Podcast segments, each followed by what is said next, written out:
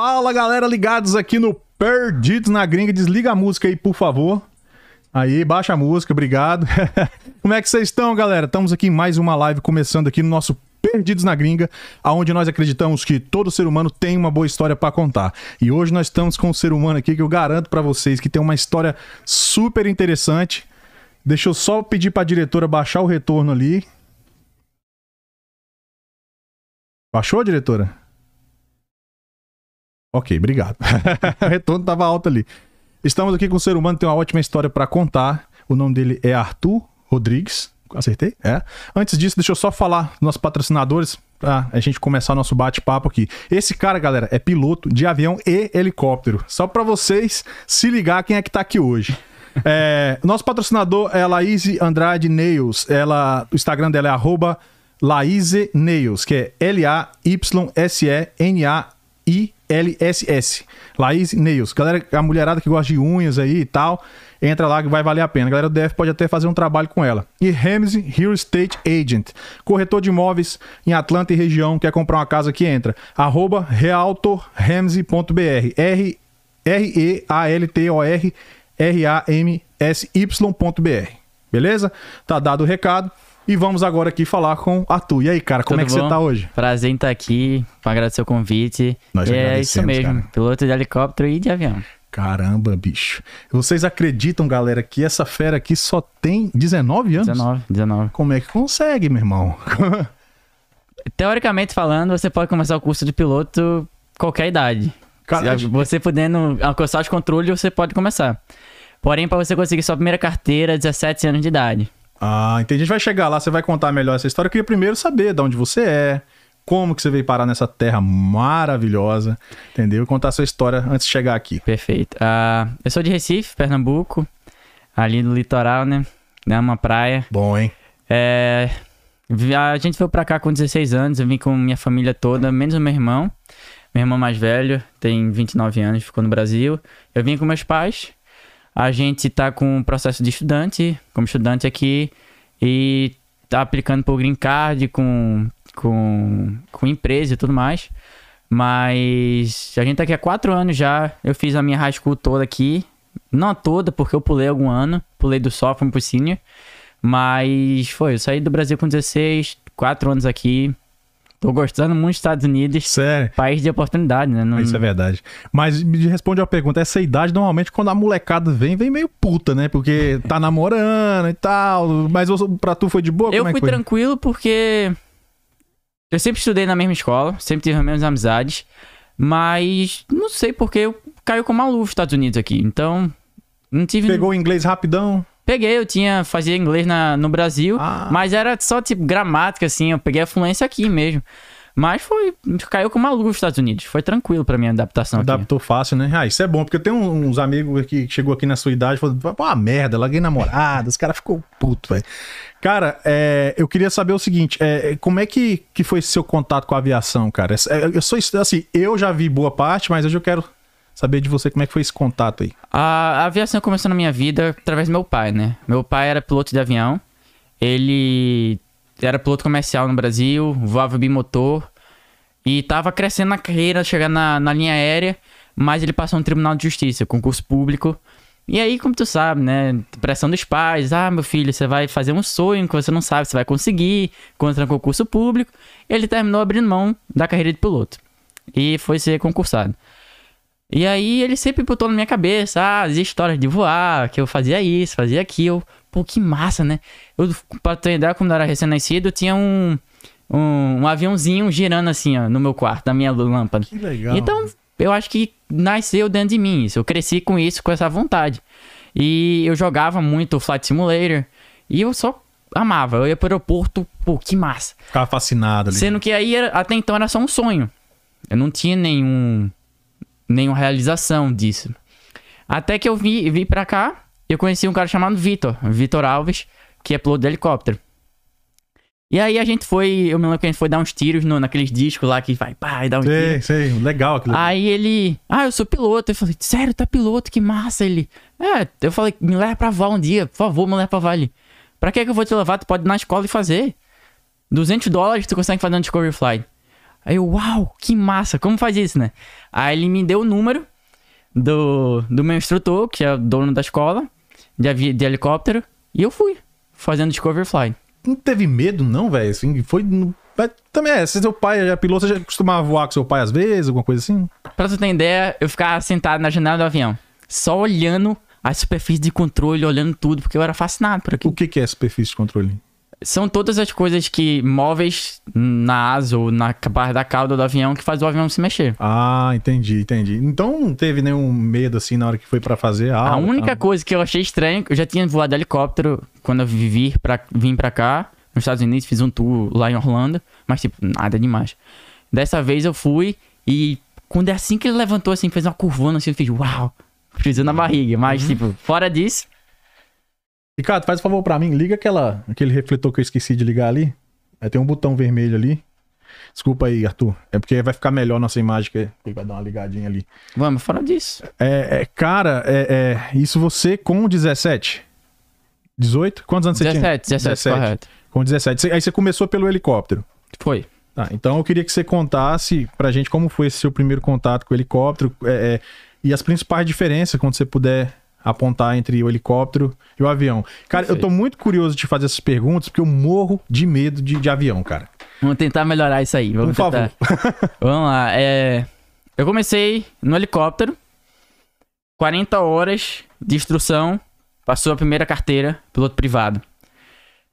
Depois que eu peguei meu piloto privado, eu fui pro avião. Fiz o que a gente chama de add-on. Você só adiciona pra sua carteira uma nova carteira, um novo tipo, categoria. Aham. E eu fiz do avião. A maior diferença que eu acho entre os dois é o conforto, por assim dizer, um conforto. Obviamente tem uma grande diferença de aerodinâmica falando. Que na verdade o helicóptero ele não tem hélice. A gente chama de asas rotativas. Hum, Porque é o mesmo perfil de asa, é o mesmo, mesmo design da asa, sendo que ao invés do avião passar pelo ar para ganhar sustentação, a hélice, a hélice gira para poder ganhar criar sustentação. sustentação. Então é a mesma sustentação, sendo que de formas alcançadas de formas diferentes. Então, uma coisa que eu senti muito diferente no meu primeiro voo de avião, de avião pequeno, foi que a sustentação criada, ela é no meio do avião. No helicóptero, Sério? a sustentação aqui em cima, na hélice. Então, tu sente como se algo estivesse te puxando pra cima. No avião, tu sente que é o avião todo tá te puxando. Ah, Isso foi a maior diferença que eu senti em relação à aerodinâmica. E em relação a voar, o avião é muito mais confortável. Você acha é mais confortável? Muito mais confortável. Porque, por exemplo, o avião tem um piloto automático. Qualquer aviãozinho simples tem piloto automático. Tu bota o piloto automático, pronto, acabou. Tu fica, só voa. Agora o Mas depois que helicóptero. ele sobe, né? Depois que ele É, decola. é, depois que tu já vai em voo de cruzeiro. Ah, tá. Agora o helicóptero não, o helicóptero tá na posição, ele treme muito o helicóptero, e... Hum, mas é mais legal. O helicóptero é mais legal de se legal voar. quê, meu irmão? o cara tá falando que o negócio treme, doido. Ele treme, porque é, tem muita vibração no helicóptero, mas ele, ele te permite fazer coisas que o avião não consegue. tipo, mais veloz, parar. Se eu quiser ficar parado em cima de Atlanta, eu fico. E o que eu faço direto, fazendo meus tours, eu fico parado em cima de Atlanta. Você leva a turma pra dar rolê de helicóptero aí? É mesmo, cara? Muito, muito. Quem são os doidos que tem coragem de... Tem muita gente que já foi. de- Cara, eu não tenho coragem num negócio desse, não. Não é porque é você, ser qualquer um. Eu, eu morro de medo, cara. Mas, por exemplo, vou fazer uma pergunta de um burraldo, porque eu não entendo nada. Então, Uhum. vou te perguntar. Se a, a hélice parar por algum motivo, parar e despenca lá de cima? Ótimo, ótima pergunta. A gente tem um procedimento chamado autorrotação. Eu, eu costumo explicar a autorrotação como se fosse uma bicicleta. Quando você tá descendo a ladeira, se você parar de pedalar, sua roda vai continuar girando. Normalmente, né? Parou de pedalar, mas a roda As ladeiras de Olinda? Exatamente, a roda tá girando. É a mesma coisa com o helicóptero. Se o motor parar, ele desacopla. Ele desacopla da hélice e a hélice continua girando. Certo. Sendo que ao invés da gente pegar o ar de cima pra baixo, quando a gente Hum. tá passando pelo, pelo ar, a gente tá pegando o ar de cima e jogando pra baixo. Certo. A gente começa a pegar o ar de baixo pra cima. E a gente começa a descer. Ele cria tipo um atrito ali. Exatamente. Ele, ele, o ar que vem de baixo começa a girar essa hélice. Então a gente vem no procedimento de autorrotação, que por sinal, ontem mesmo eu tava voando em preparação para minha prova de comercial que eu vou ter agora, dia 23 de novembro. E a gente fez autorrotação atrás de autorrotação. Autorrotação atrás de autorrotação. É muita coragem, velho. O cara desliga o motor lá em cima e deixa pra ver. que- A gente fecha a manete de potência e E joga o coletivo pra baixo. Que o coletivo é. Ele angula a- o ângulo da pá. Ele faz assim, tipo. Exatamente. Porque quanto, quanto mais ângulo de ataque, mais sustentação cria. Quanto Certo. menos, menos sustentação. E aí, mas ele, eu imagino que ele começa a cair mais rápido, não? Começa. Começa é uma Começa. descida rápida. Pra tu ter ideia, o, o instrumento que a gente usa pra ver a nossa razão de descida, ele vai até 2 mil, 2 mil pés por, por minuto. Certo. A gente bate uma média de 1.500 aí. Então é. É, é, uma cara, descida. Tem que, tem que ter. Realmente tem que ter. Primeira autorrotação que eu mesmo. fiz é um frio na barriga, Vai- mas depois você acostuma. Mas você tem tipo um tempo de reação razoável pra resolver um, um problema ali, por que que o motor parou. O helicóptero, você tem que ser mais rápido. Mais rápido que o avião, né? Porque o avião plana. Bem mais rápido que o avião. Digamos. O avião dá é difícil tempo. falar, depende da altitude que tiver também, né? É, a gente tem um, um- um gráfico que a gente chama de. O gráfico do homem morto. Hum. No helicóptero. Que, que beleza, hein? Gráfico do homem morto.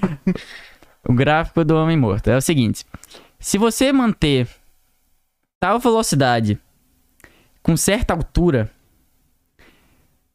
você não vai conseguir fazer uma autorrotação bem feita. Você não vai conseguir completar essa autorrotação. Então você tem que estar fora dessa curva. E essa curva normalmente acontece com 10 pés de altura. Você tem que estar pelo menos a 50 nós de velocidade. Pra frente. Exatamente, a menos de 10. Se você sair de 10, você tem que aumentar isso proporcionalmente, tipo 90, 100 nós. Então, por exemplo, você precisa estar tá, em condições favoráveis. Então, a decolagem e o pouso são as partes mais perigosas no voo, Certo. tanto no avião quanto no helicóptero. Eu ia te perguntar isso daqui a pouco. Eu ia te perguntar isso daqui a pouco. Mas pode, pode con- continuar. Quanto, tanto no avião, tanto é que a taxa de incidência de acidentes ocorre em decolagem e pouso, porque é onde você está mais vulnerável.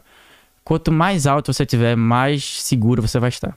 Isso vale pro avião e pro helicóptero. Uhum. Você tem, acho que você tem mais tempo, né? De, Com de certeza. reação. Mais tempo, mais lugar pra pensar, mais, é, mais tempo pra poder reiniciar um motor se for preciso. Entendi. É, eu queria que você contasse um perrengue que você passou no helicóptero, se é que teve algum, assim. No, no helicóptero eu tive. Eu tive. A gente tava fazendo uma feira, eu e o dono dessa companhia, da Tonta Helicóptero, a gente tava fazendo uma feira lá no norte da Geórgia, era uns duas horas daqui. Aí a gente fez o dia todinho da feira, ele pousava lá e eu vendia os tickets pra ele, a galera vai 5, 10, 15 minutos de Aquele tour. rolê e tal. Eu já fui em Panama City, aqueles Ne- vermelhinhos. nesse pique, Aham. sendo que é uma, uma feira aqui da Geórgia. Aí, beleza, terminou a feira, começou a chover. De noite já. A gente o dia todo na feira, a gente queria ir pra casa e tudo mais. Pô, velho, o que é que a gente faz? Não, vamos, vamos comer alguma coisinha aqui na feira, já já a gente decola. A chuva passou, era minha vez de decolar essa perna de volta. Meu instrutor e dono da companhia do lado. Que beleza, hein? O cara te passou a batata quente, né? Decolamos. Aí é bom, hein? Aí a gente decolou.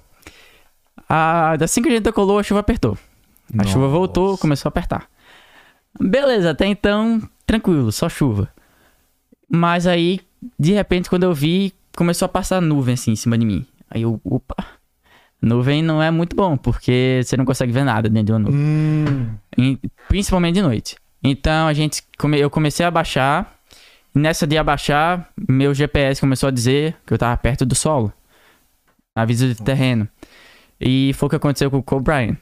ah, foi- Ele fez um- um- eu vi que ele se acidentou, mas não sei o que. É o que a gente chama de CFIT. Control the Flight into Terrain. Quando você voa um, um- uma aeronave totalmente perfeita, em perfeitas condições, e você voa ela pro terreno. Por Falta de visibilidade. Falta de visibilidade, falta de noção espacial, você não sabe o que tá acontecendo com o helicóptero, você não tá prevendo. Porque vamos voltar um pouquinho. Tem duas coisas. Vou por visual e vou por instrumento. Se você não é habilitado para voar por instrumento, eu sou habilitado para voar por instrumento em aviões. Você nunca vai conseguir fazer essa transição entre voar por instrumento e voar visual para instrumento. Quem faz essa transição normalmente vai se dar mal.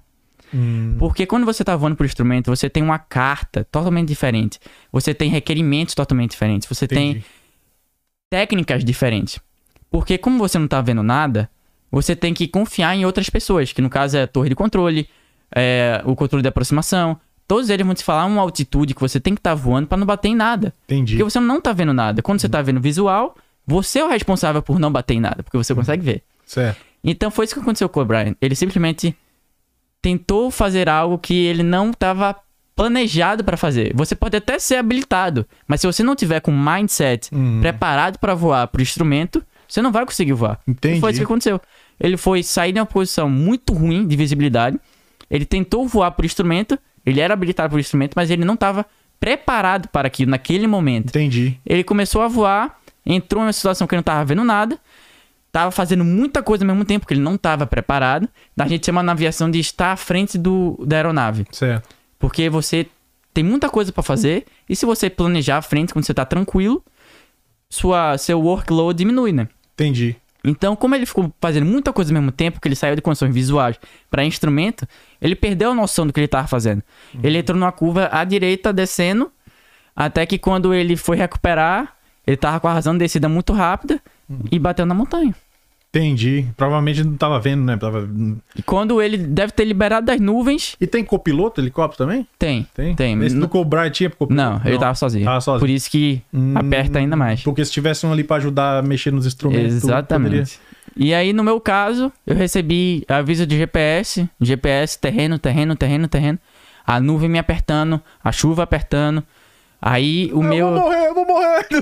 Eu vou te falar, foi a primeira vez que Sério, eu tive medo no helicóptero. Sério qualquer mesmo. coisa que for. Foi a primeira vez que eu tive medo. Pô, que eu pensei, agora "A- lascou." agora tá sério. Se eu não fizer alguma coisa aqui, ou se o meu, meu instrutor não fizer alguma coisa, a gente vai morrer. E o cara tava de boa, como é que é? Aí eu, aí eu virei pra ele e fez: ajuda aí, pega aí. Um ele jeito. tem muita experiência. E aí, pega aí. Aí ele pegou e ele falou: Esse cara, sério, tem um sorriso no rosto toda hora.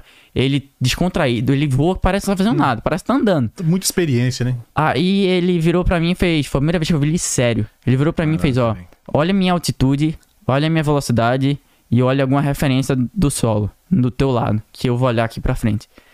E a gente foi assim, uns 15, 20 minutos, assim, concentrado Meu nisso daí. Deus, Deve ser os 20 minutos mais longos da sua vida. A gente meu tinha um piloto atrás da gente também, que ele, na, na vez dele eu fui atrás e ele tava na, na vez de estar atrás.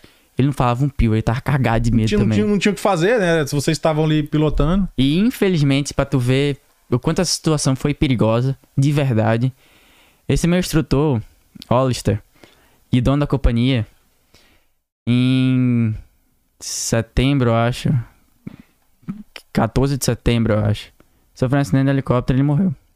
O, o que tava atrás? No que tava comigo, O que tava com você em setembro? dono da companhia. Nossa, velho, em setembro. Pelas mesmas condições.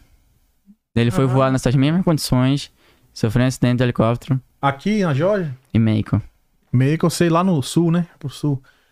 Essa, pra tu ter ideia de o quão perigoso é. Pô, mas helicóptero é um cai-cai da porra também, né? Mas depende da operação, entendeu? É, né? Depende da operação.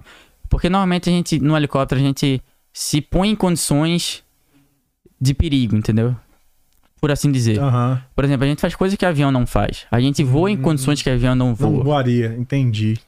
Então. Mais desafiador, né? Vamos dizer assim. Então, por ter muita experiência, ele ele cometeu esse erro e foi fit também. Ele bateu na copa da árvore, tentando achar onde é que ele tava, tava chovendo muito nesse dia. Ele tinha decolado de 6 horas da manhã daqui de Fulton, foi pra, foi pra Flórida, voou o dia todinho lá na Flórida, tava Cansado, voltando, né? era 8h40 e pouco quando perdeu o sinal dele. Que merda, cara. Deixa eu te perguntar, já que a gente tá falando de acidente, a questão do Boechat, você viu essa, essa matéria sobre ele? Esse foi muito triste, velho. O que você tá ligado o que, que rolou ali? O, o piloto Boachai tentou fazer tudo que pôde, tá? Fez perfeito, velho. Ele fez a autorrotação, procedimento de autorrotação, perfeito, perfeito. Por sinal, ele conseguiu colocar no meio das duas pontes. Ele conseguiu colocar no meio das duas pontes, um bagulho que é impossível de pensar. Ele conseguiu fazer. O cara tinha os Paranauê mesmo. E aí, quando tava dando tudo certo, o caminhão bateu neles.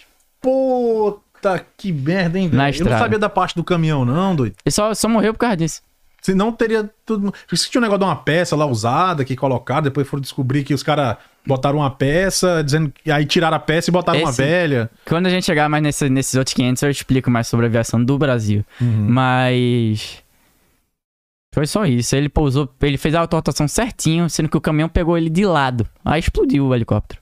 Caramba, bicho. Eu não sei nem, nem não sei se não tem essa informação, mas não sei se o, o motorista sobreviveu também do caminhão. Eu acho, não sei se ele sobreviveu. Eu acho que eu vi um vídeo na época que a mulher corre pra abrir a porta lá. É, eu não o sei se ele sobreviveu. fogo, um negócio assim. Cara, eu sei que foi. uma- Nossa, mas morreu de graça mesmo, né?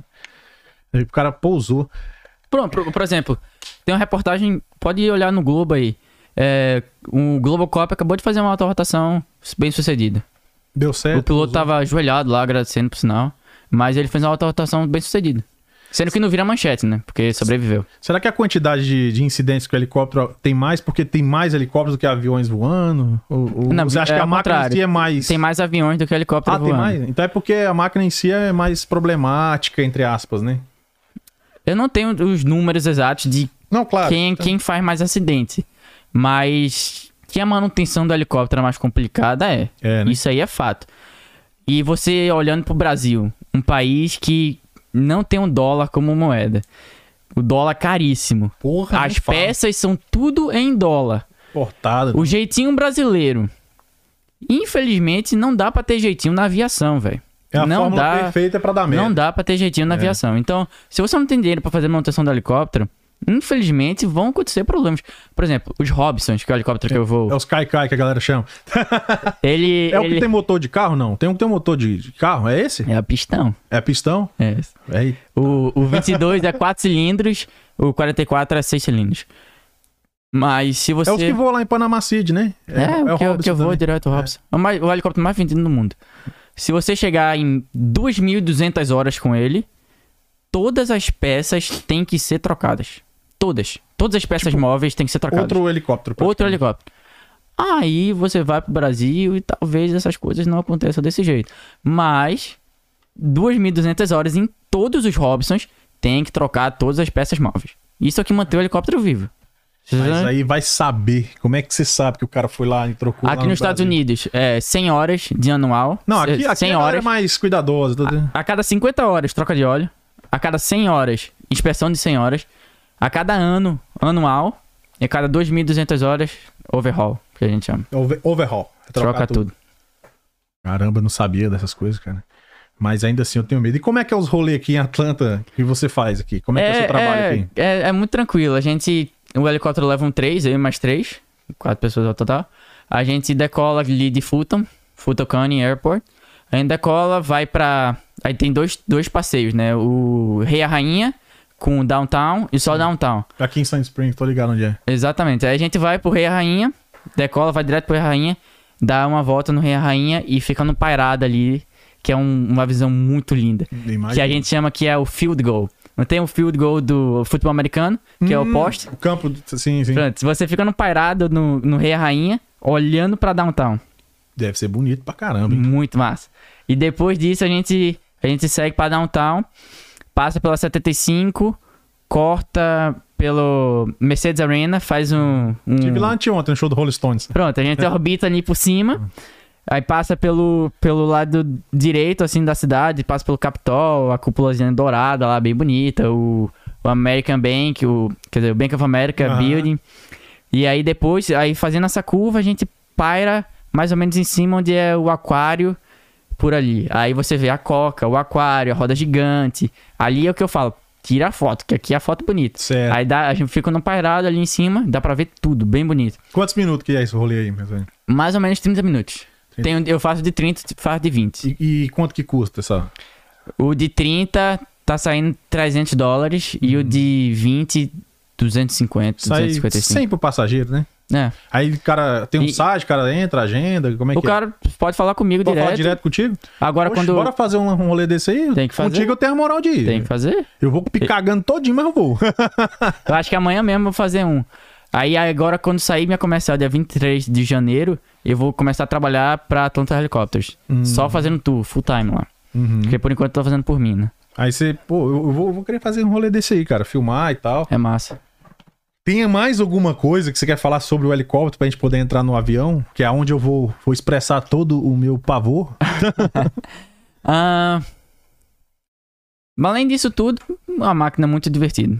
Muito versátil, muito Você divertida. curte, você eu curto, eu diverte curto. pilotando? Eu, eu amo, eu gosto muito do helicóptero, Isso é eu, eu sinto uma liberdade maior, sabe? Uhum. Você pode voar pra frente, pra trás, pro lado, pro outro. É muito legal.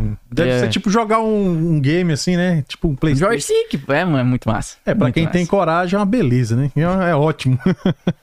Cara, você parece muito meu irmão, velho. Tô olhando pra você aqui. Parece, lembra muito meu irmão, velho. O meu irmão caçula. O Nick. Abraço, Nick. É. é... Avião. Vamos lá. Avião, vamos lá. Vamos lá. Vamos, vamos entrar no avião. Eu, quando pego um avião comercial, eu nunca andei em avião pequeno e provavelmente, provavelmente não queria andar, a não ser que eu seja obrigado. Eu, eu tenho muito medo. Imagina, o grandão já dá uma balançadinha. Imagina aquele pequeno deve ser igual. Meu amigo, você não sabe que é britadeira, turbulência, não. não, não sei. Graças a Deus, não. Mas a impressão que eu tenho, irmão, a gente pega ali a pista, né? Vamos lá, aquele dá aquela estilingada pra subir. Uhum. Um Boeing, um Airbus, seja lá o que for. Cara, sabe qual é o momento que eu mais tenho medo? Porque ele tá subindo, né? Aí Até ali tudo bem. Tem uma hora que eu tenho a impressão que ele para e vai cair. Não rola essa parada? O que diabo é aquilo, velho? Tá, vamos, Ele tá morrendo de achar graça. vamos lá. Pode ser, pode ser duas coisas. Pode ser duas coisas. A gente tem uma, uma ilusão, uma ilusão sensorial do nosso corpo. O nosso corpo, pra gente ter nossa posição, a gente é constituído de três coisas.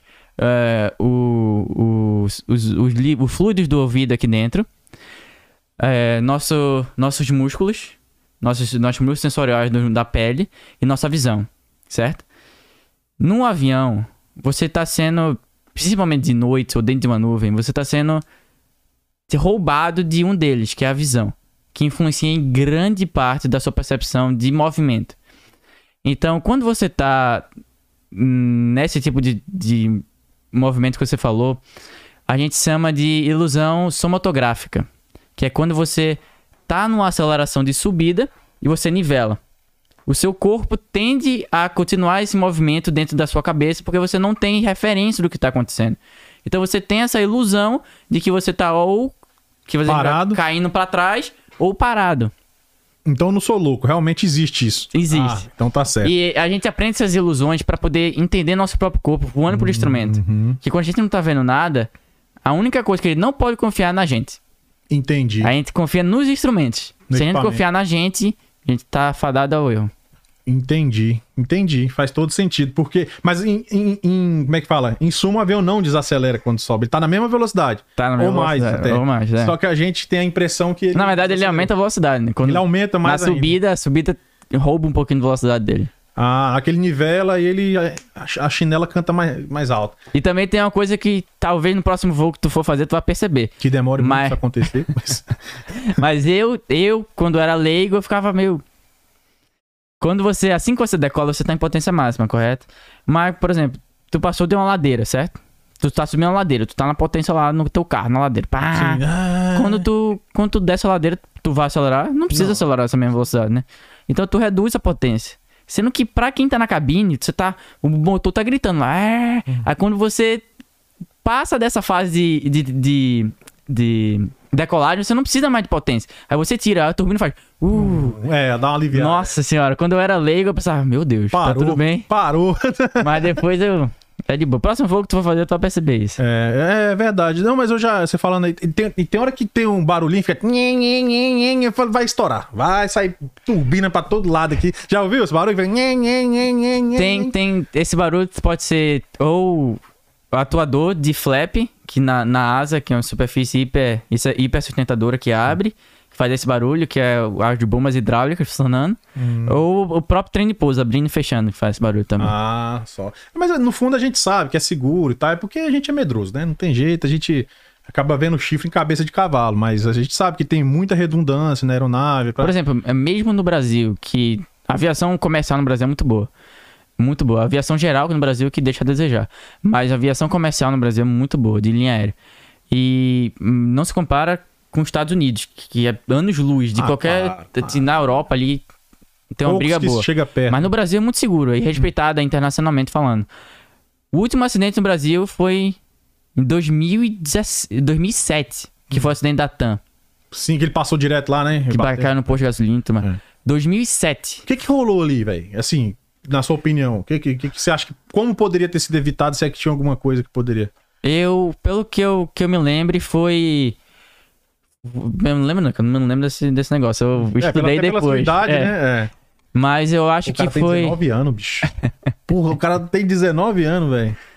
Eu acho que foi uma falha no, em um dos reversores. Além de estar chovendo muito, foi uma falha em um dos reversores.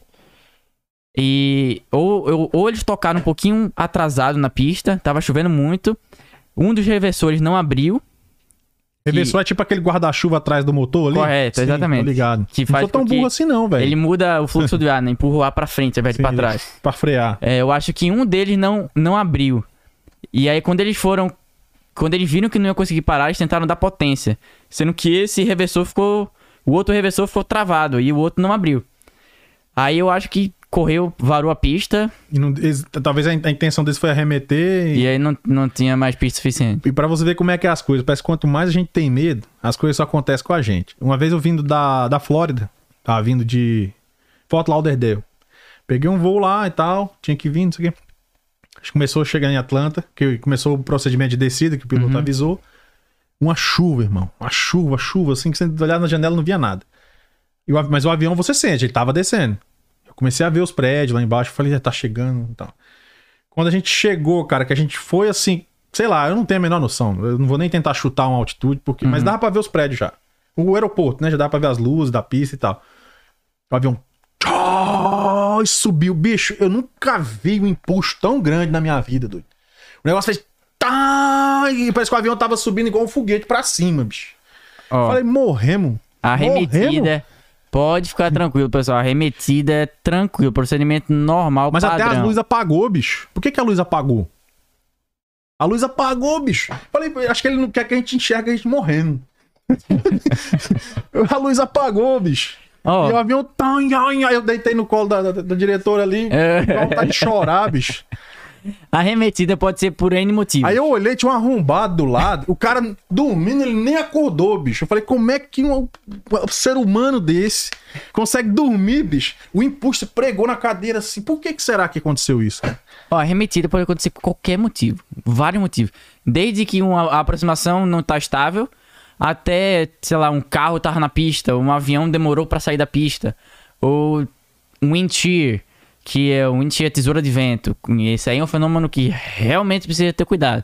Porque, por exemplo, que pode ter sido o caso do seu voo. Não sei se foi, mas pode ter sido. Mau tempo é característica de um wind shear. Quando você está chegando perto da, do solo, é uma inversão de direção e velocidade do vento. Onde que se você continuar nessas condições, ela pode fazer um bagulho muito louco com o avião. Pode empurrar o avião para baixo, jogar o avião para cima, diminuir a velocidade do avião. Ele pode fazer muitas coisas com o avião. É uma, Várias coisas podem acontecer. é uma mudança de, de velocidade e direção do vento muito forte. E a gente tem um sistema no, no avião que avisa isso, no avião grande de carreira, tem esse sistema. Então, se, se o sistema falar wind shear ahead, go around, é melhor você botar essa potência para cima E subir. e subir. A gente chama de fazer o firewall, que é botar a máxima potência possível nos motores e subir, mantendo a configuração do avião. Entendi. Tem um vídeo muito bom no YouTube pra quem quiser ver. Enquanto tranquilo é isso.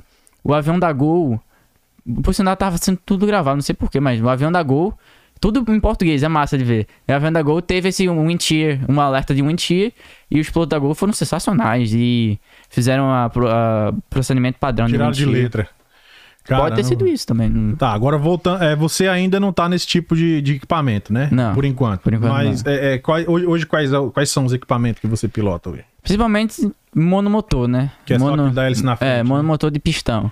Uhum. É, monomotor de avião, aviões pequenos, pequeno porte, Quantas pessoas, mas. 5, 4 pessoas. Ah, já é uma galera, já leva uma turma aí, né?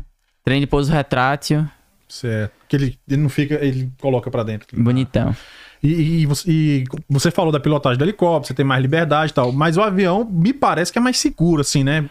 Se o motor parar, você tem mais tempo de. Se você, se você levar em consideração de- em relação a procedimentos de emergência, pô, eu acho que os dois dá pra tirar de letra, sabe? Você treinando direitinho, não vejo uma diferença muito grande, não. Mas, como eu falei, em relação à operação do voo. Uhum. Pô, se você vai me falar que eu operando um voo de ponto A pra ponto B, subindo a altitude 10 mil pés, e tu quer comparar comigo voando um helicóptero pousando em áreas remotas, em áreas de difícil acesso, voando em condições de mau tempo. Pô, a operação nem se compara. O avião é muito mais seguro nessa operação. Entendi. Mas aí se tu vai, tu, tu me pergunta, se, é, ah, minha operação de avião é avião agrícola. Eu vou baixo, esquivando, fazendo altas manobras. Não tem muito espaço pra resolver. Pô, é a mesma coisa, a operação é perigosa também. Então depende do tipo de operação que você faz. Entendi. É, vamos ler o chat um pouquinho, ver o que, é que a Vamos, galera vamos quer, quer. Toma uma aguinha aí. Cara, eu fico assim, impressionado, sabe? É fascinante esse assunto. Principalmente quem é medroso igual eu, a gente fica impressionado. Mas vamos lá, diretora, lê o chat pra nós aí. O Alessandro está perguntando aqui quantas horas de voo você tem. Eu tô batendo agora 180, por aí. 182 aí, por aí. E conta pros dois, helicóptero e avião? Conta, conta pros Vale dois. pros dois. Quanto por Ok. dois? Mais alguma, diretor? O Alessandro também está contando que ele já, já, teve, já teve num voo que o pneu estourou assim que tocou o solo. Ei, Uau. Por que, que será que acontece? Pneu careca? Os caras compram recalchutado? normalmente é falta manutenção, Os caras vão no borracheiro lá e. Ele falou o tipo de avião? Deve ser comercial. Deve ser comercial. É, mas... é, falta... Tem vários. Pode ser muita coisa, né? É, pode ser muita coisa, mas, pô, Estourar um normalmente é falta de manutenção. É. Falta de manutenção e falta de calibração do pneu, né? pneu. É, né?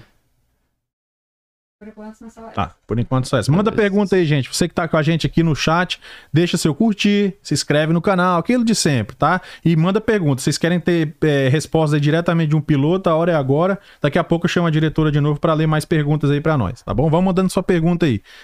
Então, beleza. Você é, pilota hoje aeronaves de até cinco lugares. É, você já falou. É, qu- quais são os tipos? É, é o Cessna? Como é que é o nome desses aviões aí? É, a, a principal agora no, no meio monomotor tem, Uhum. tem várias, mas as principais são Piper, Cessna e Cirrus. Certo. Essas são as três principais aí E, no e- mercado. E o que, que faltaria pra você pilotar um avião comercial hoje? O que, qual- qual- o que, que seria o procedimento? Perfeito. O, o próximo passo pra mim é, é pegar o comercial de avião. Já tenho instrumento, pegar o comercial de avião, pegar o multimotor de avião, que pilotar bimotores e e a tão sonhada 1500 horas. Passaram uma lei agora, eu acho que 2011, que você precisa fazer 1500 horas para poder ser contratado, para você poder bater o requerimento de ATP, que é Airline Transport Pilot, que é uma carteira.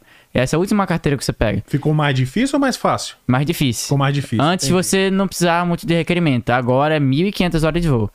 Então, é um processo. É um processo. Sim. Ah, mas você Mas- tem tempo de sobra pra isso. o, o mínimo, a idade mínima é 23 anos. Então, Ah, anyway, eu vou chegar lá por aí, se Deus quiser. é. Chegar lá por que- aí.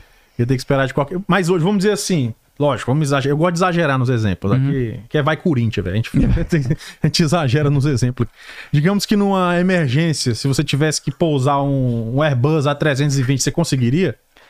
Numa emergência. Morreu todo mundo, só tem alguém aí, sabe, Humilde- pilotar essa bagaça aqui. Humildemente falando, eu acho que sim. Você acha que você conseguiria? Eu acho que sim. É. Ia dar- Principalmente, se, principalmente se tiver na torre ali alguém, algum instrutor de Airbus, só pra me falar os parâmetros, Uhum, eu acho que sim. uhum. Sem muitas dificuldades. É, eu por acho assim que eu não, eu não daria conta nem de abrir a porta pra entrar dentro. Pô, se- porque se tu levar em consideração que o, o procedimento. Agora com o instrumento, né? O procedimento que eles usam para instrumento é a mesma coisa que eu uso no meu aviãozinho em um lugar, então, pô, dá pra desenrolar, tá ligado? Pera aí só um pouquinho. Não sei se seria o pouso mais suave do mundo, mas. Deixa eu te fazer uma pergunta que isso aí realmente eu tenho dúvida. Nós sabemos que hoje a tecnologia está bem avançada. Uhum. Muito. As aeronaves hoje têm condições de levantar e pousar sozinha? Tem algum tipo de aeronave hoje que, que tem essa tecnologia de levantar voo e fazer pouso? Ótima pergunta. Tem sim.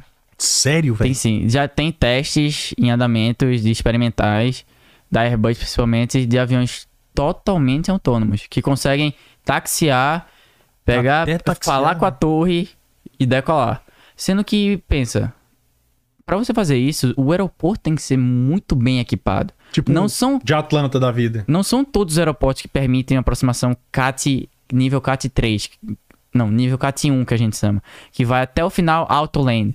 E nem todos os aviões são capazes disso. Entendi. É uma coisa que ainda tá em- no começo. tá em né? andamento e que eu acho que mesmo assim, vamos supor, todos os aeroportos têm condições de ter isso. Todos os aviões têm condições de ter isso.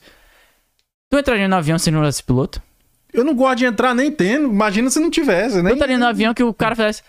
E aí, gente, tudo Falou, bom? O um voo de abraço hoje aí, aí. a gente vai indo pra Orlando. O tempo lá em Orlando tá bom. Ah. Bom voo, vou aqui dormir na minha casa. Beijo. Ah, nem, Tá louco? nem. Ninguém entra no- Nem a pau. Sem contar que outra- uma coisa é uma coisa, né? Por exemplo, o, o cara do Rio Hudson. Ele decolou, perdeu os dois motores e pousou no Rio Hudson. Caramba, aquele cara foi ninja demais, né, cara? Isso aí é o coração humano, pô. A máquina não tem como prever A um máquina pode fazer altos cálculos que não vai conseguir desenrolar isso. Não, não tem, tem, o, tem um, a aleatoriedade que o ser humano tem que a máquina nunca vai ter. É igual aquela história do Tesla que eles falam, né? né, que é, é o grande paradigma, é, o Tesla tá indo aqui, tem um grupo de velhinho e uma criança. Qual dos dois que ele tem que atropelar? Perfeito, ótimo exemplo. Ótimo A exemplo. máquina não sabe, ela vai não vai saber o que Ótimo fazer. Porque exemplo. de um lado tem um grupo de velhinho, é muita gente. Do outro é uma criança que tem a vida toda pela frente. É uma decisão muito rápida, né? Exatamente. E por isso que eu acho que, por mais que hoje em dia, no avião comercial, a gente já é um gerenciador de serviços. De, de gerenciador de, com- de computadores ali. Mas, pô, uma, uma Windcheer, por exemplo, que eu te falei agora. A máquina talvez ia saber resolver, mas talvez não. Um piloto treinado É muito resolve. imprevisível, né? Tem vai demorar coisa. muito ainda pra que o piloto, sei lá, não seja necessário, a gente talvez nem vai estar aqui. É muito difícil. É muito eu acho muito difícil. É difícil. responsabilidade muito grande, é muita. O sistema, tem que, o sistema tem que mudar. Uhum. O sistema tem que mudar. Muita coisa tem que mudar pra fazer. Mas, mas aí, é seu objetivo chegar a ser um piloto comercial nesses Ah, meu sonho, aí? pô. Meu É? sonho é pegar minha malinha Delta aqui. Que legal, hein? Esse é meu sonho. Ah, vai ser só questão de tempo pra você atingir. E fala o perrengue, velho, que você passou de avião, você falou do helicóptero já. Teve, teve algum perrengue? Teve, teve. No avião eu tive. é, eu tive dois no avião. Eu tive. No meu primeiro solo, primeira vez que eu fui voar sozinho, sem um instrutor do meu lado. Ah, que beleza, hein? Logo de primeira. Foi- Aí sim, hein? Eu fui, eu decolei o primeiro, primeira decolagem, gravei na GoPro, massa. Decolei tranquilo, felicidade, pousei. Era, era três, né? A missão era três. Beleza, pousei, taxiei de volta, segundo, segundo decolagem. Eu nem gravei na GoPro. Mesma coisa, não vou gravar. Pá, potência. Tirei o meu nariz do chão. As duas rodinhas ainda estavam no, no chão. Eu tirei o meu nariz quando eu vejo um grupo de ganso atravessando a pista assim, ó. Nossa, velho. E aqueles Ah, bichos é gigante, né? Gigante, mas é muito grande. Bicho Muito pesadão. grande. Meu amigo, eu era um grupo assim, formação assim, ó. Nossa. Eu, eu tirei um potência na hora, tirei o motor, puxei o freio, coração veio, veio a mil, assim, porque, velho, foi muito perto, muito perto. Aí você voltou pro solo. Foi, eu, eu- o meu nariz tava fora, quando eu tirei a potência e puxei o freio, jogou pra baixo o avião. Eu já falei com a torre que eu abortei a decolagem com a voz trêmula já, mas Caralho. deu tudo certo, graças a Deus, mas Foi por pouco. Foi por pouco. Eu não sei se, se eu ia me machucar muito, mas provavelmente se pegasse certo, podia me machucar. Eles estavam voando na sua frente. Tava. Nossa. Passou assim, cruzando a pista. Tá vendo? Podia pegar em cheio ali, quebrar o para-brisa e. E aí Machucar. até você manobrar e Não, eu, eu não ia decolar, né? Se pegasse no para-brisa, podia me machucar muito. Varasse assim o para-brisa. E. Mas isso, isso é, é corriqueiro acontecer situações como essa? Não, não, é- é raro, é raro. né? E, e- e tem algum procedimento no aeroporto pra deixar essas aves longe, assim? Eu não, não tem Pô, como. É difícil, É sabe? difícil, a gente, a gente prever, né? comunica, sabe? A gente comunica bastante. Por exemplo, tem uma revoada ali. Por exemplo, eu tava, eu tava pausando e eu vi um, um coiote atravessando a pista de avião. Eu pousei assim e eu vi ele atravessando a pista. Aí eu falei pra torre, ó, tem um coiote rodando por Aí aqui. ela já passa a fita pro. Aí já outros. passa pros outros pilotos. Ah, tem um coiote em tal direção, fica ligeiro. Uhum. Ou outro dia eu tava voando helicóptero com minha namorada. Tava voando helicóptero com ela, treinando assim de noite. E aí eu vi um grupo de, de viado atravessando a Uhum. rua, atravessando a, a pista. Aí eu, caralho, eu tenho que tirar eles daqui, né? Eu Uhum. tô do helicóptero, eu consigo fazer outra coisa, eu pedi permissão pra torre. Aí eu posso caçar esses, esses bichos, tirar eles da pista e falar, pode fazer o que você quiser, fique à vontade. O que, que você fez? Aí eu comecei a pairar em cima deles, empurrando eles assim, Um que nem vento. um gado. Eles foram. Foram Tangendo tudo pra fora da pista. viado com um helicóptero. Essa foi boa, hein? Até o vídeo, depois eu mostro. Manda, manda depois pra gente Aí eu empurrei ele e deu tudo certo. E qual foi o segundo problema? Você falou que teve O segundo foi, foi mais. Foi tenso igual, mas eu fiquei orgulhoso de mim mesmo porque eu estudei e fiz aquilo no procedimento correto. O frio da Geórgia, né? Uhum. Tava frio, o avião não tinha voado na noite anterior. É pior voar no frio ou no calor ou não faz diferença? Faz diferença. Faz Faz diferença. O, se você levar em consideração o, o ar, a densidade do ar? perfeito, perfeito. A densidade do ar, quanto mais frio, mais, mais perto as moléculas de ar estão entre elas, mais densas elas estão. Então, se você levar em consideração, a gente anda no ar como se fosse o mar. A gente voa no- nos colchões de ar. Então, quanto mais denso está o ar, menos potência eu preciso, menos velocidade eu preciso para manter o mesmo nível de sustentação. Quanto mais quente, mais, ah, mais separado estão as moléculas, então mais velocidade eu vou precisar para gerar a mesma quantidade de sustentação. Entendi. E mesmo vai para eficiência no motor. Quanto mais frio tá, mais eficiente o motor vai vai vai tá. Porque vai estar resfriando melhor e tudo mais.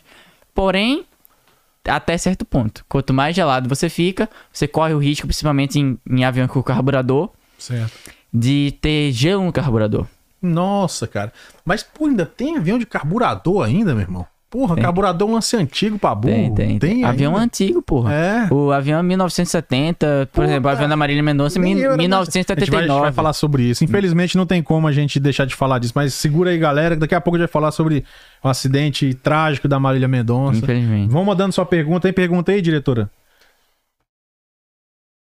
Tem. O, o Alessandro que contou do pneu furou, ele explicou aqui que ele disse que estava chovendo muito. Foi um voo comercial de Brasília para Curitiba, com escala em Ribeirão Preto. Chovia muito e ao descer o piloto usou freio tão forte que estourou o pneu. Ficando cinco horas esperando.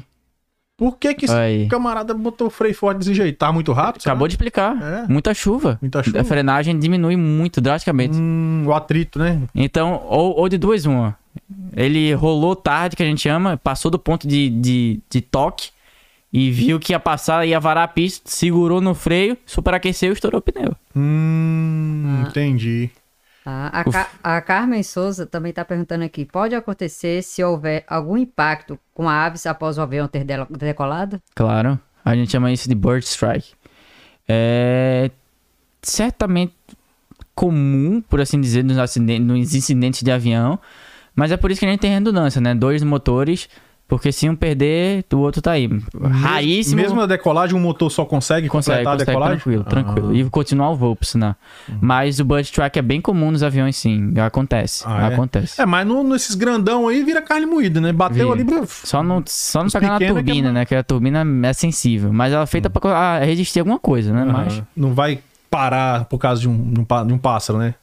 Mais alguma coisa, diretora? Tem a Rosiane Galindo. Minha mãe, Rodrigues, beijo, mãe. Opa, dona é um- Rosiana. Ele é um piloto fantástico Ah, e gostaria que falasse sobre o acidente da Marília Mendonça. Olha, a gente vai, é, a vamos, gente vai vamos entrar agora, não tem como não Vamos falar. embora. Né? Isso é...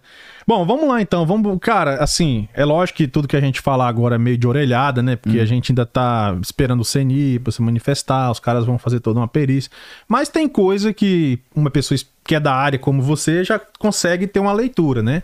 Assim, lógico que tudo que a gente vai falar é, é suposições, né? A gente não tá cravando nada, né? Só pra deixar claro. É, correto. Senão daqui a pouco ela É. começa, é, é, que- tá Deixar vendo? Não claro- foi isso, né? Deixar claro que a gente tá só, É só orelhada, Posições em é. relação a fatos que, que, que, já foram que agora a gente divulgados, né? sabe. É. Que- vamos lá, o que, que você Vamos lá, primeiro para tocar nesse assunto, a gente precisa deixar bem claro uma coisa que existe no Brasil. É a precariedade das, das condições da aviação do Brasil. Eu falo isso baseado em quê? Além da manutenção, que no caso dessa, dessa empresa era estava perfeita, muito bem, por sinal, um avião maravilhoso, o King Air C90, um incrível avião, eu acho que só para tu ter ideia, Era de carburador? não, não, não. Não, Isso né? aí Ah, é, então beleza. é turbo hélice. Tem uma turbina Ah, nele. tá. Ele é o único avião sem ser a jato autorizado para ser o Air Force One em caso que o Air Force One não estiver funcionando. O Air Force One é um avião que leva o presidente. presidente americano? Se, Ah, mas não ele é pequenininho, velho. se não tiver em condições e for para missão, o King Air, não, não aquele, o King Air tem várias famílias. Ah, tá. Mas aquele ali é a versão pequenininha Tipo, do o King King Air. é um fabricante.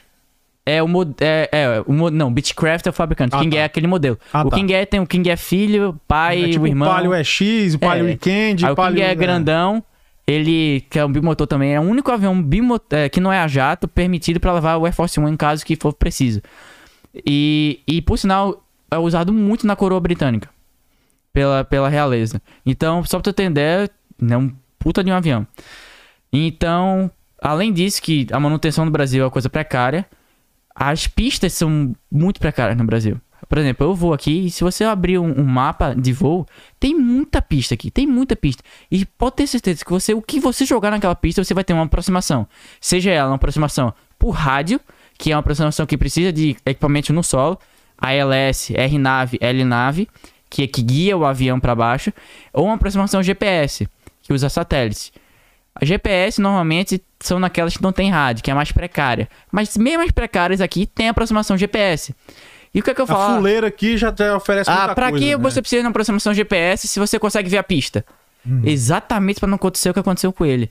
Como você tá numa aproximação GPS, você tem uma razão de descida específica. Você tem uma, uma um localizer que vai te localizar a lateralidade da pista. Então você tem uma, uma cruz que vai lhe mostrar a sua razão de descida e a sua lateralidade. Então você consegue manter um perfil ideal de descida. Então, essa pista dele não tinha nada disso. E esse é o exemplo de muitas pistas do Brasil. Não tem eh, procedimento de, de aproximação. Sem tirar aquelas pistas do garimpo lá, né? Aquilo ali Não, aí é nem- vai Corinthians mesmo. aí né? é ilegalidade. Ali É, é tipo assim, vamos, Deus abençoe nosso pouso e vamos embora. Ali é pau. É. Mas aí, aí é que tá. Então ele, ele foi fazer uma pista que ele nunca pousou na vida dele. Tinha muita experiência. Ele é comandante de, de, de linha aérea. Tinha muita experiência. Era de Brasília, velho, da minha cidade, cara. Muita experiência, mas foi fazer uma pista que ele nunca fez na vida. Foi numa, numa aproximação difícil. Aquela pista não é fácil, é uma aproximação difícil, num vale, bem complicada. Então, é, surgiu a rádio dele falando na comunicação do, do aeroporto, do aeródromo, que você fala entre os pilotos para poder coordenar quando não tem torre de controle. Ele falou duas vezes que estava ingressando na perna do vento. A perna do vento, se você desenhar a pista aqui, é, tem essa, você decola, certo? Aí você faz a primeira curva, você faz a perna do vento, que é paralela à pista, você faz a curva base, onde você faz para 90 graus da pista e você vira novo para final. Certo. Então ele tava na perna do vento, paralela à pista. Ele anunciou duas vezes a pista tá aqui, ele tava a pista tá aqui no caso, né? Ele tava aqui, para fazer a curva e entrar. Ele anunciou duas vezes que ele tava na perna do vento. Ora, não o que, sei. que é a perna do vento? Só pra ficar claro, o que, que é isso? É a perna. É, é um, um ponto de aproximação quando você circula pra pista. Por exemplo, a pista tá, tá aqui, você tá vindo paralela a ela. Você tá olhando a pista. Por exemplo, eu tô voando aqui, certo? Eu tô olhando a pista ao meu lado. Ela tá paralela a mim. Eu vou fazer uma curva e outra. Pra ficar na final. Entendi. Isso chama-se perna do vento. Isso, perna do vento quando você tá paralelo à pista. Entendi. A pista tá na sua esquerda. Então ele tá. Ele anunciou duas vezes que tá na perna do vento. Um aqui, provavelmente, ele disse que ele tava chegando na perna do vento, e outro onde tava ele efetivamente na perna do vento. Então isso mostra que ele tava fazendo uma aproximação não direta pra pista. Então ele fez uma aproximação fazendo curva, bonitinha, como diz o, o, o livro. Regulamento lá, né? Tá. Sendo que, por motivos não explicados ainda, talvez pelo não conhecimento da região, ele fez um pouquinho abaixo da altitude padrão de tráfego. O que é algo normal de se acontecer. Numa, numa, numa área montanhosa não, Não é. chega a ser um procedimento errôneo. É assim. ruim, mas é numa área de montanha não é recomendado, principalmente tu não sabendo do aeroporto, tu faz algo maior, mais alto. Por exemplo, todo, todo aeroporto tem seu padrão, altura de padrão de tráfego aéreo. É a tal da rampa de. de, de, de- A rampa, a rampa de descida é, quando você estabelece visual na pista, você começa a rampa. Ah, ou só. por instrumento, que Certo. no caso não tinha. Então, ele tava na altitude de. um pouquinho abaixo da altitude de tráfego aéreo, que é a altitude onde você faz as curvas. Então, quando, quando teve piloto da região que falou o seguinte: a, a, a pista é logo aqui e tem uma montanha para você poder ver ela. Tem duas opções. Ou você passa por cima da montanha à direita e fica de cara com a pista, ou você passa à esquerda da montanha, cortando ela um pouquinho, um pouquinho abaixo, na mesma altura, e em direita para a pista. Entendi. Ele, essa é a rota mais comum, passar pela esquerda da montanha, do morro. Mais usual ali. Ele foi pela direita Uhum. do morro, não conhecia a rota e tentou fazer uma área mais reta para a pista. Sendo que quando ele foi para a direita da, da montanha, ele beirou muito essa montanha, essa, esse morro, ele beirou Passou muito. muito próximo. Passou muito próximo, na altura que não deveria estar, deveria estar um pouquinho mais alto. E nessa de passar, cabo é muito difícil de ver, fio é muito difícil de ver, você não consegue ver. O, o- a instrução para fio é torre. Onde tem torre, tem fio. Certo. Então voa por cima da torre. Nunca por, por lado dela. Sempre por cima dela. Ou mais alto, ou diretamente em cima dela, porque você não tem risco de bater nela, no, no fio. É porque não vai ter fio acima dela. Né? Então, ele não fez isso e, infelizmente, pro, pro azar dele ou para o azar da seguradora, é, as torres estavam sim no, na carta de obstáculos do, do aeroporto. Ah, tava escrito lá, Tava escrita. lá. Apesar Tinha de que- aquelas bolas lá? No... não, Não? porque não estava na área protegida do aeroporto. Hum, Eu não sei o regulamento do Brasil de cabeça assim, mas aqui pelo menos são 10 milhas náuticas, uma bola de 10 milhas náuticas em volta do aeroporto, uhum. onde essa área é protegida do No aeroporto. raio de 10 milhas náuticas tem que ter a bola. Tudo que tiver ali tem que estar protegido pelo aeroporto. Você está protegido por altura que você tiver na carta de, de voo. Uhum. Sendo que, como não tava nisso aí, ele não precisava ter as, as bolas Entendi. identificação. Tava Era prudente, do- do- era prudente ter, mas por lei não, Não, era era requerido. aham. Então, pensa. Você tá vindo na configuração que a gente chama suja, onde você tá com todos os flaps, trem de pouso, tudo baixado, tudo devagar, o avião se Ele tava segurando, pertinho já, ele tava ali chegando, né? segurando já devagarinho, e você clipa um fio desse. Puta. É a mesma coisa quando a gente tá andando na rua e tropeça naquelas correntes que tem na. Já viu os caras caindo? E você clipa um fio desse. É. Você tá pré- perto da sua velocidade de stall, você pensa, ah, o avião é forte, O o que, que avião... é stall? O stall é, é quando, meramente falando, quando você perde sustentação na asa. Você precisa de um fluxo de ar passando na asa e você perde esse fluxo de ar. Você estola, você entra em stall. E aí você precisa recuperar essa velocidade para poder recuperar essa sustentação. Entendi. Se não for isso, o avião vai cair sem sustentação. Ele vai tender a cair uma das asas ou as duas asas ao mesmo tempo e vai afundar. Ah, tá. Você entendi. precisa botar o nariz para baixo, ganhar velocidade de novo, fazer o ar passar por essas asas para poder voltar a subir. Hum, Então, quando você tá perto dessa velocidade de stall, que você já tá vindo para pouso, você tem que vir devagar. E você bate numa superfície num cabo que era um cabo grosso, e você bate nesse cabo, falou que um, um dos motores, motor esquerdo, eu acho, tava com cabo enrolado nele. Nossa. Então você pensa, já fez esse arrasto, já fez esse atrito muito grande, essa força contrária pra pra tentar parar o avião, pra tentar cortar o cabo. Então já, eu acho que já estourou ali. Você já passou da sua velocidade, já perdeu o perfil de asa. Então já estourou ali, eu acho na minha cabeça já estourou ali pra mim. E você perdeu um motor também. Provavelmente você perdeu esse motor. Então pensa, você já tá numa condição horrível. E aí, segundo testemunhas, porque tem que ter muito cuidado com o que, o que testemunha fala, né? Porque. Até porque a galera não sabe, né? É Acha muito que viu- leigo. Por exemplo, Eduardo Campos? Sabe o Eduardo Campos? Lembro, claro. Eu era o candidato lá. Teve um cara que chegou e falou: Eu vi os olhos azuis de Eduardo Campos olhando pra mim. Então, velho, a testemunha. Testemunha é um bagulho muito Viagem, difícil. né? Muito É. difícil. Não, normalmente a galera fala, eu vi uma bola de fogo no eu céu. vi, tava fazendo muito. É. Mas até então tá compatível com o que elas estão falando, que o avião veio girando, veio rodando. E é compatível com o tipo de, de situação que poderia acontecer. Antes de eu ouvir isso, eu tinha, eu tinha na minha cabeça que ele tava fazendo a curva, bateu a asa e teve o que a gente chama de bank angle. Como é que é o nome? Bank angle. é quando Ah, você. entendi Bem Kenga. Tô entendendo tudo errado. Quando hoje. você passa do ângulo é, máximo de curva. pessoal achou bom ali. Quando você Mas não pega a passa. risada, que tem um filtro aqui. Quem tá falando ali não sai aqui, não. Quando você passa do ângulo de curva. É. Então, quando você passa desse ângulo de curva, você também estola, porque o fluxo de ar acaba. Então, você cai em, em faca, e ele já estava abaixo, ele começa a cair em faca, até ele conseguir recuperar, ele já tá na descida muito vertical. Vertical. Mas se for, se for esse o caso, pode ser isso. E então ele tava tentando puxar também, se fosse minha, minha A hipótese, sua leitura, você acha Ele que ele tava tentando tentando puxar. segurar? pra tentar ganhar altitude de novo, puxar e estolou reto assim, ó. Pum, caiu reto.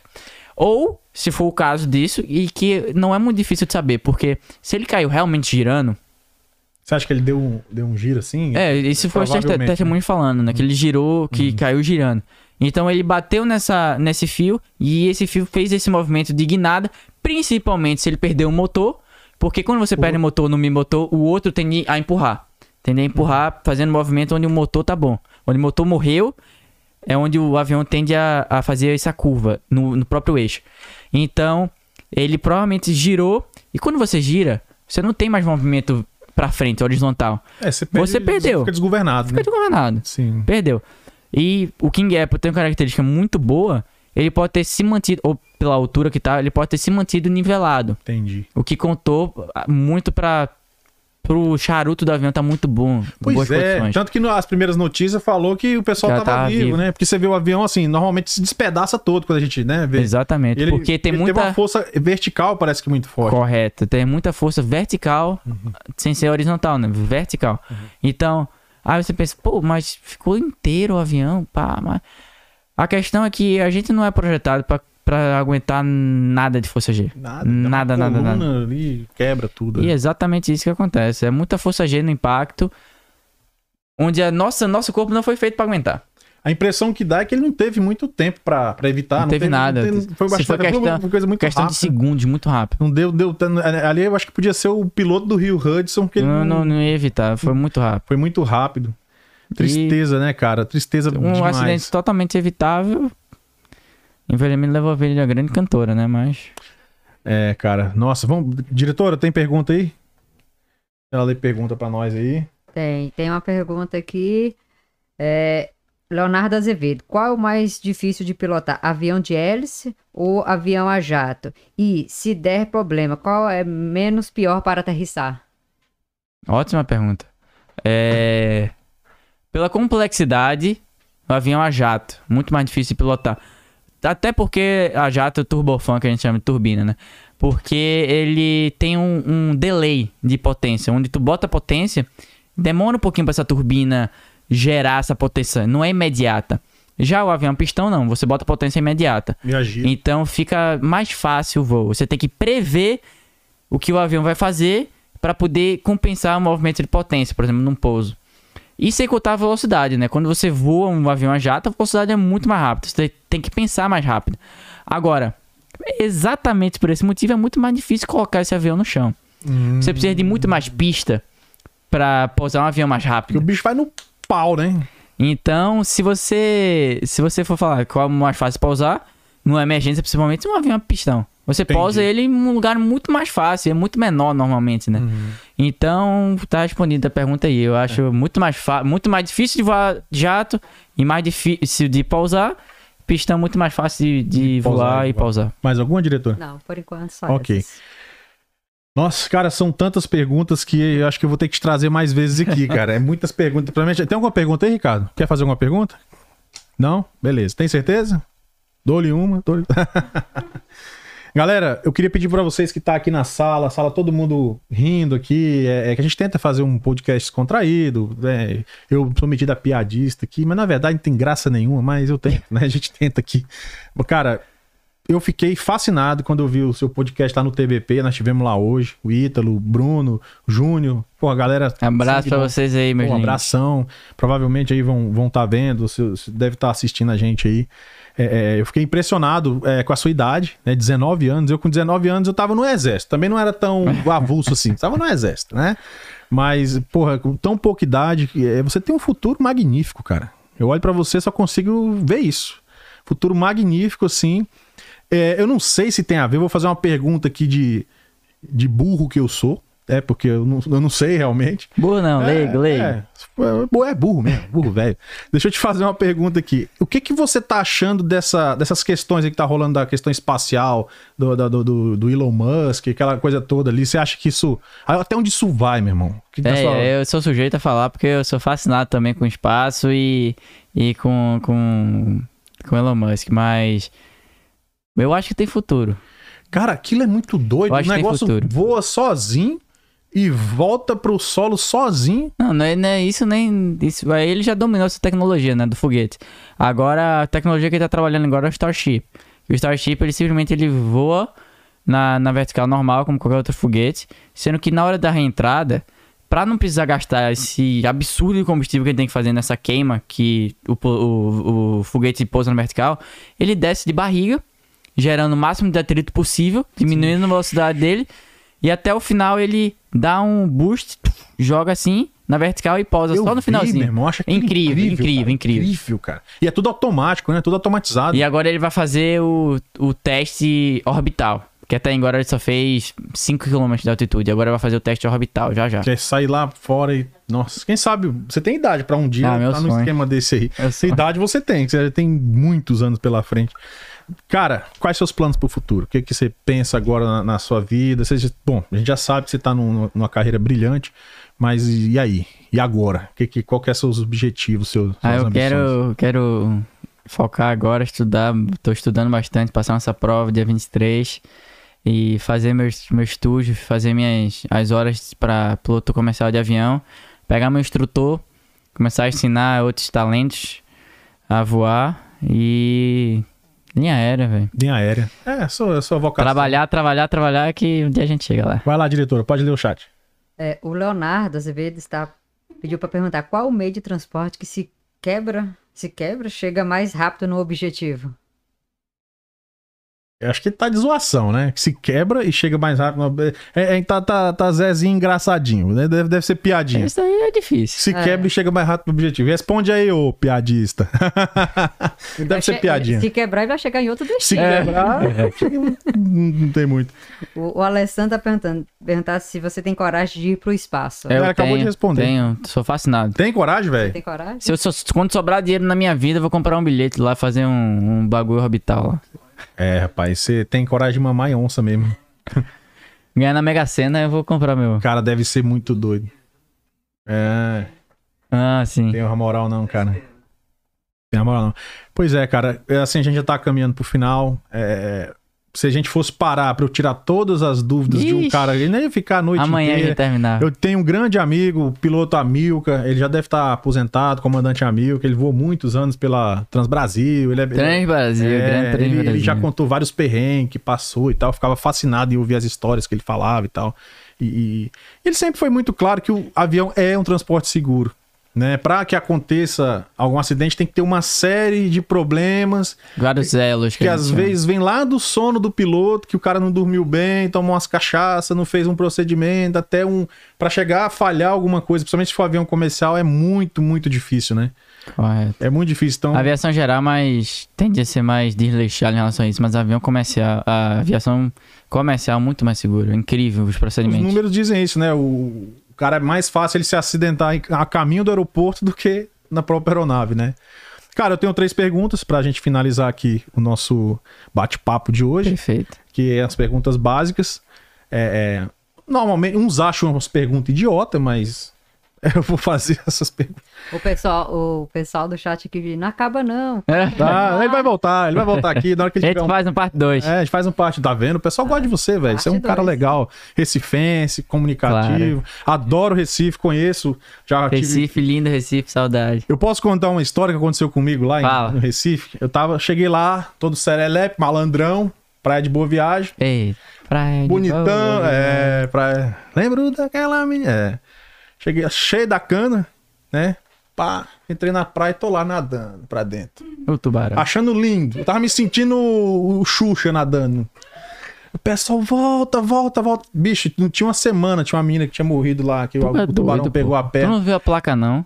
Bebo vê alguma coisa, Pô, meu tem irmão. uma placa, tem uma Bebo não placa vê nada gigante assim, ó, não, meu tubarão, irmão. área perigosa, tubarão. O cara, porra. Rapaz, e eu tô lá, o pessoal assim, fazendo eu tchau, dando tchauzinho também. Rapaz, daqui a pouco veio um cara do bombeiro no jet ski. Sai daqui, aqui era de tubarão, meu irmão. Sai voado, não sei o quê.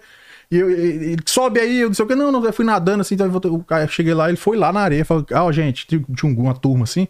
Não vai ali, área de tubarão, não sei o quê. Não, um, que lá você vê realmente um, um arrecife mesmo, quando a maré tá baixa. Se você tem que ficar pra dentro do Recife, Eu tava velho. pra lá pra frente. é doido. Bonitão, entendeu? Aí, aí é, cara, depois, aí quando passou a cachaça, né? No outro dia eu fui pesquisar, fui ver, falei, cara, que risco a gente se coloca por besteira. Eu fui até Porto de Galinhas, aquela região ali, é, é, Portal de Maracaípe Uhum. e tal, aí conheci Olinda, Eu tinha casa lá em Serrambi. Serrambi. Nossa família Eu fiquei já no Serrambi Resort. Ah, ali. massa. Lindo, cara, lindo. Porto de Galinhas, olha, gente, vocês que querem ir no Nordeste, são dois lugares, eu falei mais cedo com o Ítalo. Porto de Galinhas e Maragogi, esses dois locais aí, é o Caribe brasileiro. É mesmo. É, é lindo, é lindo. Então vamos para as três perguntas. Vamos lá. É, se você pudesse mudar alguma coisa no mundo, o que você mudaria hoje? Você fala assim, eu quero mudar isso aqui porque eu acho que não, não é legal, eu mudaria isso. Eu não vou fazer juízo de valor da sua resposta. Se você Uhum. responder, tá respondido. Eu acho que eu mudaria o jeito que as oportunidades são distribuídas para as pessoas. Eu acho que tem muita gente que não tem oportunidade que deveria ter e não consegue desleixar esse brilho que todo mundo nasce dentro. Por causa da falta de oportunidade. Ok. O que você não mudaria de jeito nenhum? Você fala, não, isso aqui eu não mudo. Hum, Que você acha que funciona bem, que não vou mudar. eu acho que. Pô, difícil essa pergunta. Difícil, Nunca né? pensar É, nisso. mas a intenção é essa, é deixar o cara na saia justa. Tipo Eu assim, você não- olha assim, cara, eu não mudaria, sei lá. Dando um exemplo pra te ajudar na Aham. resposta. Tipo assim, ah, eu não mudaria a profissão de piloto, eu acho muito bacana, de não deixaria, tipo assim, nunca um avião deixar de voar, sei lá, idiota, sei lá. Eu acho que eu, que eu não mudaria o, o, o calor e a humanidade que a gente tem dentro da gente. Isso é bom, hein? Isso foi uma boa Eu resposta. acho que eu não mudaria isso. Jamais. A humanidade nunca pode perder isso. Ok, essa foi boa, foi boa. Eu não teria pensado melhor. Se fosse suas últimas 24 horas de vida, como você gostaria de viver essas últimas 24 horas?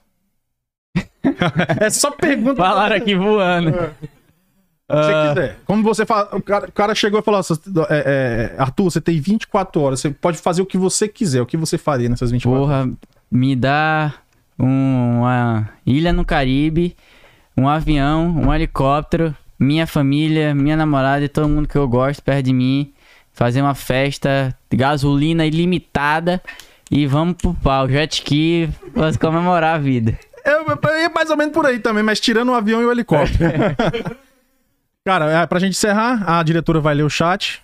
Que tem pergunta. Galera, ele vai voltar, viu? Já- Já vai tentar já trazer ele mais uma vez. Só tem mais um- um- uma pergunta e uma uma mensagem aqui. Qual Vai foi a distância mais longa que, que você fez? Eu acho que foi. Foi. A gente, tudo em hora de voo, né? Que a gente faz. Eu acho que foi 4 4.4 horas de voo, assim, voados assim, direto, assim, no pau. Foi, foi longe. E o Rafael Pragna. Pra Gana. Pragana. Meu que melhor amigo de mandar infância. um alô pros fãs de Recife. Beijo pra todo mundo de Recife, saudade de vocês.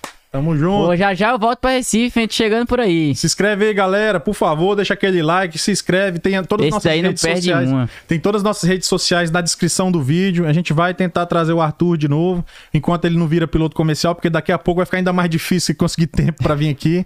Cara, eu quero te agradecer. Muito obrigado. Você gentilmente veio aqui dar essa colher de chá pra gente, conversar, trocar essa Tamo ideia. junto, eu que agradeço. E, e eu, não, eu não vou te desejar sucesso, porque eu tenho certeza que você vai Ah. ter, entendeu? Isso Mas é- sempre, sempre é bom um pouquinho mais. então, beleza, eu te desejo sucesso por ser um cara jovem, inteligente, porra, educado pra caramba, entendeu? Obrigado. Eu, eu- quando eu vi o seu podcast lá no TBP, eu, eu fiquei, cara, eu tenho que trazer esse cara aqui pra gente trocar ideia e muito obrigado, cara. Muito obrigado pela oportunidade. Vocês me acolheram aqui muito bem. Foi, foi muito massa esse tempo aqui. Muito obrigado mesmo. Pô, valeu, vai ser a primeira de muitos. Simbora. Galera, esse foi mais um podcast aqui no Perdidos na Gringa, onde nós acreditamos que todo ser humano tem uma boa história pra contar. Estivemos hoje com o Arthur Rodrigues, piloto de helicóptero e avião.